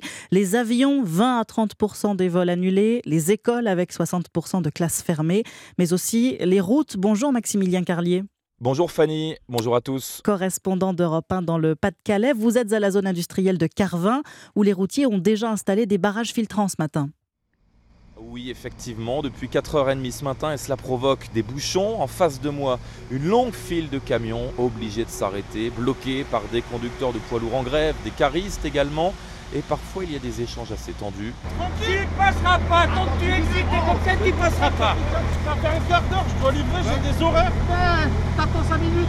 On se bat pour toi, pour ta retraite. C'est ta retraite qu'on se bat là. Ma retraite, je vais la chercher moi-même, j'attends pas après Ah ouais, toi. ah ouais, ouais, non, bah, t'es un Ouais, grand au toi. travail, je fais pas 8 heures Ouais, par bah, jour et c'est bah, tout. hein. Ce chauffeur est énervé car il doit décharger son camion frigorifique au plus vite. Sur place, une cinquantaine de syndicalistes, comme Laurent, délégué Force ouvrière. faut que les gens euh, se mettent d'accord. Quoi. Nous sommes là pour eux, nous ne pas, nous voulons pas de cette réforme des retraites. Il faut que les gens comprennent. Nous sommes là pour eux, nous perdons des journées de salaire pour eux. C'est là notre but, c'est on se bat pour les salariés. Et ce barrage filtrant doit durer toute la matinée. Après, ces routiers vont prendre la direction d'une plateforme logistique pour continuer à bloquer. Maximilien Carlier, correspondant d'Europe 1 dans le Nord, autre secteur où la grève est déjà bien entamée depuis le week-end dernier, la pétrochimie. Alors, il n'y a pas encore de grande pénurie de carburant dans les stations-service, mais la CGT veut frapper fort et mettre les raffineries à l'arrêt. Illustration sur le site ESSO de Fos-sur-Mer dans les Bouches du Rhône, le reportage du correspondant d'Europe 1, Stéphane Burgat. Première étape, les vannes des expéditions sont coupées, selon Frédéric Ambrozio, secrétaire CGT à la raffinerie Total Lamed. Les vannes sont fermées, complètement. Aucun camion ne sort. Si le produit ne sort pas ni par pipe, ni par camion, ni par bateau et ni par wagon, c'est ce que nous recherchons et c'est là où on fait du mal au capital. La production continue, mais peut-être plus pour très longtemps, d'après Sébastien Varagnol, représentant syndical du site Petro Ineos. Production minimale, voilà. Et après, euh, on verra mercredi pour appeler à arrêter les installations. À terme, ça veut dire que ça va s'arrêter. Ils pourront peut-être réquisitionner pour faire vider les bacs, mais à la fin, euh, ils pourront pas nous forcer à travailler et à redémarrer nos installations. Avec l'argument des pénuries, la contestation prend un nouveau tour, prévient Emmanuel Lépine, le représentant national des industries chimiques CGT. Puisque le gouvernement n'entend pas euh, la rue, bah, ce qu'il faut c'est euh, changer de braquet. Il faut qu'il entende maintenant le couinement des actionnaires dans les entreprises. C'est-à-dire que quand on arrête le travail, bah, l'économie s'arrête. Et des conséquences à la pompe déjà? Je fais le plein, tranquille au cas où. Avec les premières files d'attente qui se forment aux stations-service. Marseille, Stéphane Burgat, Europe. Et notez par ailleurs que trois des quatre terminaux méthaniers qui permettent d'importer du gaz naturel liquéfié en France ont été mis à l'arrêt pour sept jours selon la CGT. Mettre l'économie à genoux, mettre la France à l'arrêt, c'est ce qu'a promis l'intersyndicale. Les autorités s'attendent à plus d'un million de manifestants dans les rues aujourd'hui. Ce mouvement est-il parti pour durer? On peut se poser la question. Les syndicats appellent à un mouvement reconductible jusqu'au retrait de la réforme. Jacques Serret, que va faire l'exécutif si les grèves et les blocages s'inscrivent dans le temps? Eh bien, l'exécutif ne compte absolument pas reculer. Un seul mot d'ordre règne dans les rangs macronistes faire le dos rond. La vraie bataille commence, analyse un ministre, celle de la durée. Pour le gouvernement, il s'agit de ne pas dévier de trajectoire durant cette semaine qui s'annonce particulièrement mouvementée. C'est un enjeu de responsabilité, presse un ministre. Il faut tenir, insiste un poids lourd de la majorité pour qui le retrait du texte ou un recul sur les 64 ans est inenvisageable tant cela remettrait en cause le second quinquennat d'Emmanuel Macron. L'exécutif attend donc avec impatience la fin des débats au Parlement. L'examen du texte au Sénat se clôturera dimanche soir avant le passage en commission mixte paritaire composée de 7 députés et de 7 sénateurs, puis le retour dans l'hémicycle de l'Assemblée nationale. Dans une semaine, il peut donc y avoir un vote définitif ou bien un 49-3 actionné par Elisabeth Borne. Ça peut aller vite, analyse un conseiller, au risque que l'empressement de l'exécutif à passer à autre chose n'embrasse davantage la grogne sociale. Jacques Serret du service politique d'Europe 1, le Sénat qui a poursuivi les débats jusqu'à plus de 3 heures du matin cette nuit, rejetant les propositions de taxation des superprofits ou des dividendes proposées par la gauche. Reprise de l'examen du texte à 14h30 aujourd'hui avec l'article 6. Il reste pas moins de 2460 amendements. De son côté, l'Assemblée nationale reste focalisée sur les réseaux sociaux. Euh, après euh, le vote d'un texte qui relève l'âge minimal pour s'inscrire sur ces applications, les députés ont adopté hier des mesures pour protéger l'intimité des enfants sur la toile. Oui, la proposition de loi sur le droit à l'image des mineurs a été votée en première lecture à l'unanimité. Objectif éviter les dérives de certains parents qui exposent leurs enfants sans retenue sur Internet.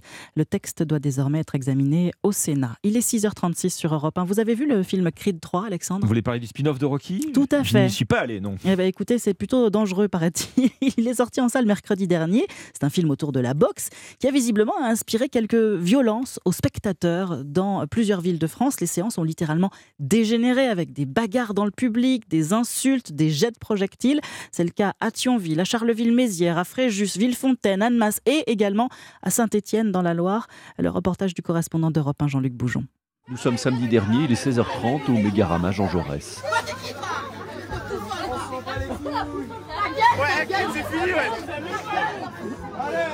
Une atmosphère très tendue dans une salle de 300 places bondées, explique le directeur du cinéma, Cédric Louvet. C'était euh, cris dans tous les sens, euh, des insultes, euh, jets de projectiles, des bouteilles, popcorn sur les gens pour le pur plaisir, enfin voilà, pour, pour s'amuser. Donc on a coupé le film. Donc après on a fait appel aux forces de l'ordre, qui étaient quand même en nombre assez conséquent, ils étaient entre 25 et 30. Et voilà, on les a sortis de la salle. Alors après il n'y a pas eu de bagarre, mais on a voulu mettre fin tout de suite au problème en les sortant directement de la salle pour justement garder nos autres spectateurs et puis le personnel en sécurité. Ici à Saint-Étienne, il n'y a pas eu de blessés. La séance a pu reprendre pendant que la police procédait à des contrôles d'identité. Mais dans d'autres villes, au vu des rixes et des bagarres, cela n'a pas pu être le cas. Certaines salles ont même décidé d'arrêter de programmer Creed 3. Au Mégarama de Saint-Étienne, les séances sont maintenues, mais les moyens de sécurité seront doublés le week-end prochain. Saint-Étienne, Jean-Luc Boujon, Europe 1. Un mot de football pour terminer avec la fin de saison de Neymar. La star brésilienne du PSG va se faire opérer de la cheville droite au Qatar. 3 à 4 mois de convalescence. Les Parisiens qui sont arrivés hier soir à Munich devront donc se passer de lui pour les huitièmes de finale retour de la Ligue des Champions face au Bayern demain soir. Match à vivre, bien sûr, sur Europe 1. Merci Fanny Marceau, 6h38. Bienvenue si vous nous rejoignez sur Europe 1. Dans un instant, on vous emmène à Lyon qui accueille euh, cette semaine le salon Global Industrie, le plus grand salon euh, de la filière industrielle française. Il fait son grand retour pour la première fois depuis le Covid. Autant dire qu'il y a du pain sur la planche. hein. Réindustrialiser la France, les embauches, le pari de la jeunesse, l'innovation, la décarbonation. Toutes ces questions dans un instant avec euh, Sébastien Gillet, le directeur du salon. A tout de suite. Europe 1, bonjour. Alexandre Lemaire et Omblin Roche. Il est 6h41, c'est le plus grand salon de la filière industrielle en France. Global Industrie fait son retour aujourd'hui jusqu'à vendredi à Eurexpo à Lyon pour sa cinquième édition. Votre invité, Alexandre, c'est Sébastien Gillet, directeur du salon Global Industrie. Bonjour Sébastien Gillet. Global Industrie Salon professionnel, hein. Euh, première fois que vous vous retrouvez euh, depuis 2019 euh, et l'avant-crise sanitaire. Plus de 2000 exposants à Lyon pour cette cinquième édition. Ce salon, c'est l'occasion de, valoriser le, le savoir-faire industriel français. Quels sont justement ces savoir-faire industriels où la France est en pointe et que vous voulez mettre en valeur, Sébastien Gillet? Bah, il y en a beaucoup, bien sûr. hein. Donc, euh, Global Industries, c'est beaucoup d'enjeux qui vont se présenter, en tout cas dans, dans ces dans ces quatre jours, comme vous l'avez dit à Eurexpo. Si vous voulez, c'est le, le pendant de, de le salon de l'agriculture. Si on veut avoir une industrie euh, propre, décarbonée notamment, si on veut avoir une attractivité des métiers, et refaire revenir les jeunes dans l'industrie, on a besoin d'un outil comme euh, comme Global Industries, comme vous l'avez dit. C'est c'est 2300 exposants, c'est 1500 machines en fonctionnement. Et si vous voulez, dans Global Industries, en fait, vous allez préparer euh, l'avion de demain, la voiture de demain. C'est un peu euh, plus papa peut-être que quand on parle d'agriculture, mais c'est en tout cas un, un pays qui n'a pas c'est un pays qui meurt. C'est 12% du PIB, donc on, on a besoin d'un outil comme Global Industries. Très concrètement, dans quel domaine l'industrie française s'exporte le mieux aujourd'hui? Dans beaucoup de, dans beaucoup d'industries, hein, dans, dans la partie euh, robotique, digitalisation, automatisation, c'est aujourd'hui euh, quand on parle de moderniser l'outil industriel, c'est dans ces principaux secteurs que, que la France aujourd'hui a un vrai savoir-faire. Euh, on s'exporte à pratiquement 60%, donc c'est aussi une demande de nos exposants, de, bien sûr, d'aller sur l'étranger. Mais avant tout, c'est quand même aussi de, on a la chance en France d'avoir été multi-industrie, c'est qu'on est très très fort dans l'aéronautique, dans le nucléaire, dans l'agroalimentaire, dans le médical. Et ça, c'est une chance qu'on n'a pas forcément outre-Rhin, où on est plutôt mono-industrie, mono-industrie automobile. Donc nous, c'est une vraie force qu'on a d'aujourd'hui de pouvoir répondre à, à l'ensemble des activités que j'ai pu évoquer. Bien, force et faiblesse, où est-ce que ça pêche à l'inverse? Dans quel domaine industriel, au contraire, avons-nous pris du retard? Dans quel domaine il faudrait intensifier les efforts? Alors on le rattrape, bien sûr, mais dans moderniser l'outil industriel, on avait un vrai retard il y a quelques années, quelques décennies, principalement sur l'Allemagne et l'Italie. Ce, retard a été rattrapé avec les, prises de conscience du gouvernement. D'ailleurs, une nouvelle fois, le, gouvernement sera présent sur ces deux premiers jours avec une inauguration du ministre de l'Industrie, Roland Lescure. Donc c'est important, ça veut dire que les, pouvoirs publics aujourd'hui soutiennent l'industrie, chose qu'ils ne faisaient pas il y a quelques années. Le retard qu'on peut avoir, ou en tout cas les vrais enjeux, c'est bien sûr les jeunes, comme vous l'avez évoqué en introduction. Si on n'a pas de compétences, si on n'a pas de formation, on peut avoir le plus beau des savoir-faire, on n'aura pas d'industrie. Aujourd'hui, cette prise conscience en train de se faire. On attend sur Global Industrie quasiment 8000 jeunes, donc des quatrièmes jusqu'aux écoles d'ingé. C'est eux, en fait, qui vont nous préparer cette industrie qui doit être bien sûr décarbonée, comme vous l'avez dit, mais surtout qui doit être belle. Et on nous fait, en tout cas, on a des métiers aujourd'hui qui leur parlent beaucoup plus. Quand on parle de digitalisation, quand on parle de réalité virtuelle, réalité augmentée, c'est des métiers qui parlent aujourd'hui beaucoup plus aux jeunes que les métiers qu'on avait sous l'ère Zola, on va dire. Vous dites on a raté le virage de la jeunesse il y a quelques années, Sébastien Gillet. Bah, en fait, on a raté un peu l'industrie il y a 30 ans. Si on doit remonter, si on doit se faire mal, il y a 30 ans, on n'a pas pris l'industrie comme il fallait se prendre. Aujourd'hui, comme je l'ai dit, un pays qui n'a pas l'industrie, c'est un pays qui meurt. Chose que n'a pas fait l'Allemagne. Pour un exemple concret, en Allemagne, quand les enfants sont dans les usines, les parents sont fiers. En France, il y a quelques années, on disait si Alors- tu travailles mal à l'école, tu finiras Oui. dans une usine. Bon, il n'est pas question de se faire mal naturellement, il est juste question de comprendre. Le salon met particulièrement l'accent sur la jeunesse, effectivement. Ça veut dire que le secteur industriel va beaucoup recruter cette année? Exactement, c'est un secteur qui recrute plus de 180 000 pouvoirs de p- postes à embaucher dans différentes filières. On paye mieux dans l'industrie, on embauche en CDI. Donc aujourd'hui, il y a un vrai alignement des planètes pour que les jeunes, une nouvelle fois, reviennent dans l'industrie. Hmm. La communauté de la French Fab est présente au salon hein, cette année. C'est un label de, de BPI France. On rappelle comment fonctionne cette French Fab? Bah, en tout cas, oui, bien sûr, on a la chance que la BPI soit, soit partenaire de la manifestation et accompagne un maximum d'entreprises, euh, TPE, PME, start-up. On a plus de 100 start-up qui sont présentées sur Global Industries, c'est une première. Et c'est vrai que d'avoir la caution de la French Fab va nous amener en tout cas une diversité de, de- d'entreprises, un nouveau savoir-faire, une nouvelle typologie de, de personnes qui vont une nouvelle fois porter haut les couleurs de l'industrie française. Oui, donc French Fab, c'est une communauté, hein, communauté industrielle. Il faut avoir au moins une implantation euh, en France, c'est cela? Euh, pour, pour...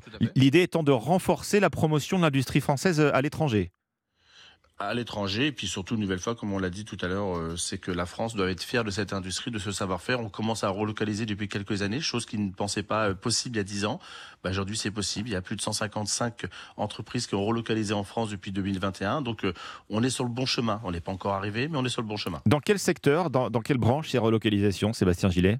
Alors, il y a vraiment tous les secteurs. On va avoir une Mhm. usine de photovoltaïque qui va se construire sur la région de Marseille. Donc, une nouvelle fois, on, on- on vient sur la souveraineté industrielle française. Donc, ça, c'est important. On va avoir une nouvelle usine qui va fabriquer des avions hybrides à Toulouse. On va avoir une nouvelle fois euh, une, une fabrication de batteries dans le nord de la France qui va embaucher plus de 2000 personnes d'ici 2026. Vous allez avoir euh, Smobile, le, le jouet que tout le monde connaît, qui relocalise aussi euh, dans le Jura son, son usine. Donc, euh, dans tous les secteurs aujourd'hui, on arrive à re- relocaliser.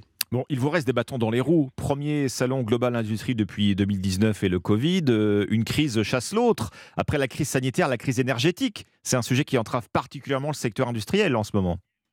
Alors oui, on a la chance d'avoir une industrie aujourd'hui qui est agile, qui sait anticiper à travers les différentes crises comme vous l'avez évoqué. Et la crise de l'énergie, bien sûr, euh, je peux vous dire que les industriels l'avaient déjà anticipé, alors sans avoir de boule de cristal, bien sûr. Mais on a aujourd'hui, quand on parle de moderniser l'outil industriel, ça veut dire que vous allez avoir une industrie qui va être moins énergivore.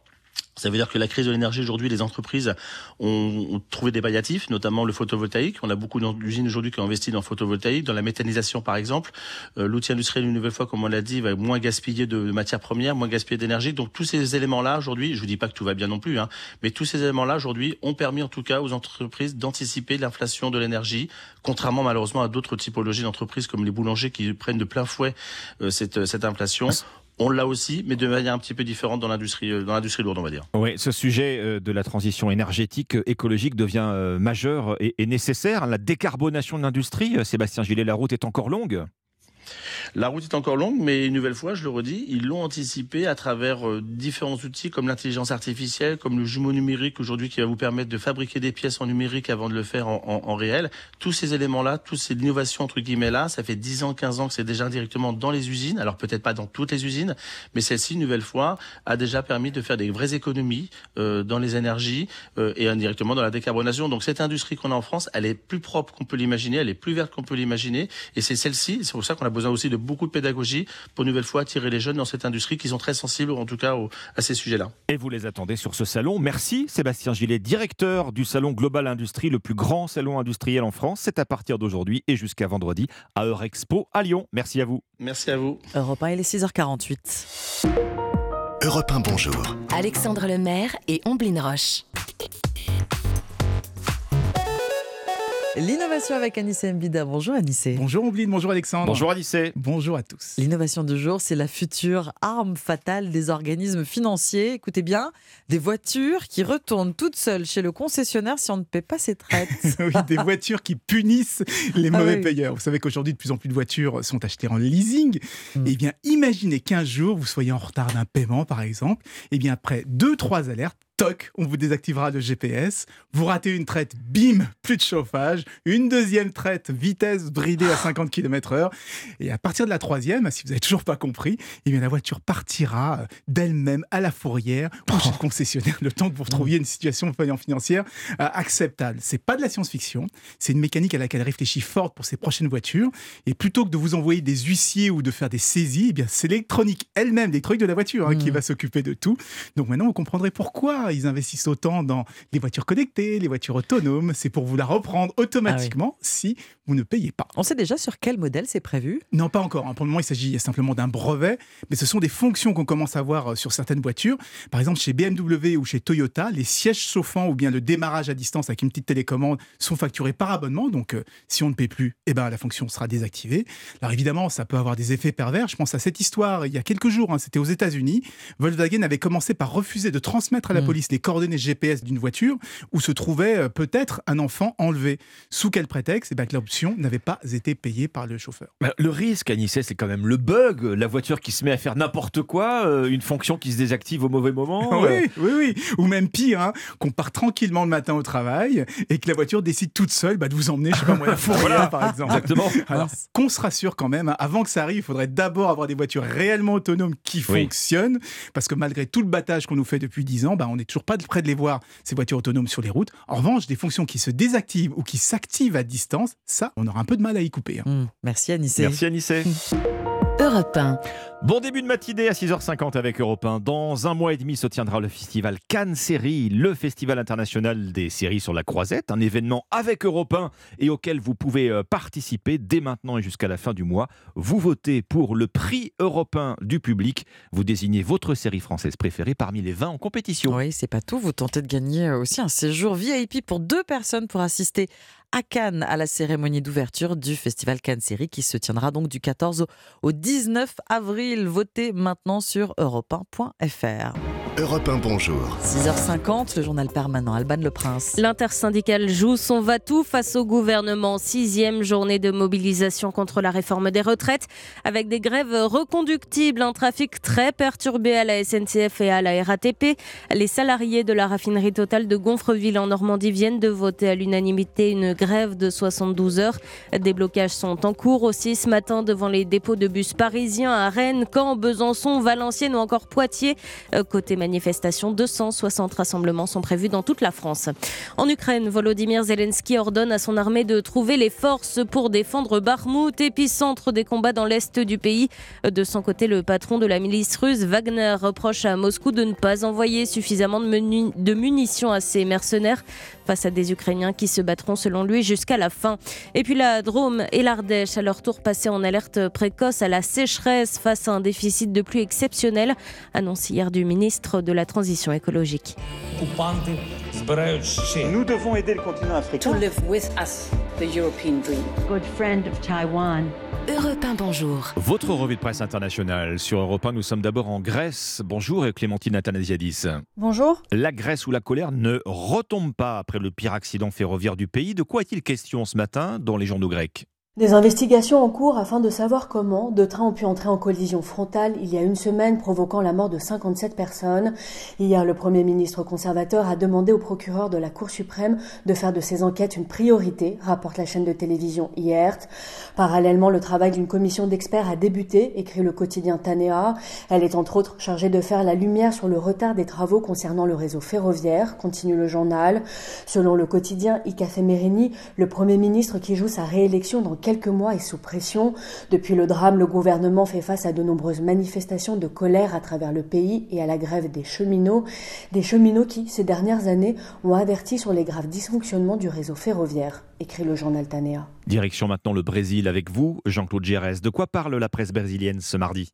Des bijoux de Michel Bolsonaro, la femme de l'ex-président, offerts par l'Arabie Saoudite lors d'un voyage du couple présidentiel en octobre 2021. Colliers, boucles d'oreilles, montres, stylos, diamants. L'Estado di São Paulo rapporte qu'un assistant du ministre des Mines et de l'Énergie de l'époque a tenté d'entrer au Brésil avec ses cadeaux du gouvernement saoudien sans les déclarer à la douane. Le site Géon indique que ces bijoux d'une valeur de 3 millions d'euros ont été saisis parce qu'ils n'ont été déclarés ni comme un objet personnel, ni comme un cadeau pour l'État brésilien. Rappelle que dans ce dernier cas, les biens resteraient à l'État et non à la famille Bolsonaro. Depuis les États-Unis où il est parti le 30 décembre, la veille de la cérémonie d'investiture de Lula, Jair Bolsonaro, indique le quotidien Métropole, a nié être au courant de l'existence de ces bijoux. Nous sommes enfin en Chine avec euh, le correspondant d'Europe 1, Sébastien Le Belzic. Euh, Sébastien, à la une de la presse chinoise. Alors à la une de l'actualité, aujourd'hui en Chine, cette proposition de loi d'une députée à l'occasion de l'Assemblée populaire qui se déroule cette semaine à Pékin, Chen Wei, c'est son nom, propose d'instaurer des cours d'éducation sexuelle dès l'école maternelle. C'est le quotidien Global Times, le journal officiel du Parti communiste, qui explique qu'elle souhaite ainsi briser les valeurs occidentales. Une éducation sexuelle très jeune doit permettre, selon elle, de retarder l'âge du premier rapport et réserver les relations sexuelles à la procréation pour relancer la natalité. Alors la presse officielle soutient cette démarche et écrit que l'éducation doit non seulement enseigner aux enfants une compréhension correcte de la sexualité, mais aussi les guider pour qu'ils se forgent des valeurs, je cite, conformes à la société chinoise. Dans le viseur de cette députée, le sexe hors mariage et l'homosexualité. Merci Sébastien Le Belzic, merci à nos correspondants. 6h54, bon réveil, vous êtes sur Europe 1. La France à l'arrêt, il fait peu de doute que les syndicats auront rempli leur contrat aujourd'hui. Transport très perturbé, plus de 6 enseignants sur 10 euh, en grève dans le primaire, blocage des raffineries. Mais la vraie bataille, elle va se jouer dans la durée et c'est évidemment toute l'inconnu pour l'instant. Dans l'actualité également, nouveau rebondissement dans l'affaire Palmade. Le parquet fait appel de la décision de la juge d'instruction de lever la détention provisoire de l'humoriste pour raison de santé. Pierre Palmade reste donc en prison jusqu'à nouvel ordre. Dans un instant, Europa Matin, vous allez retrouver Dimitri Pavlenko. A tout de suite. Europe 1 matin. Europe 1, il est 6h58, excellente matinée. Et voici Dimitri Pavlenko. Bonjour Dimitri. Bonjour Alexandre Lemaire, bonjour Blaine Bonjour. Roche, bonjour, bienvenue chers auditeurs.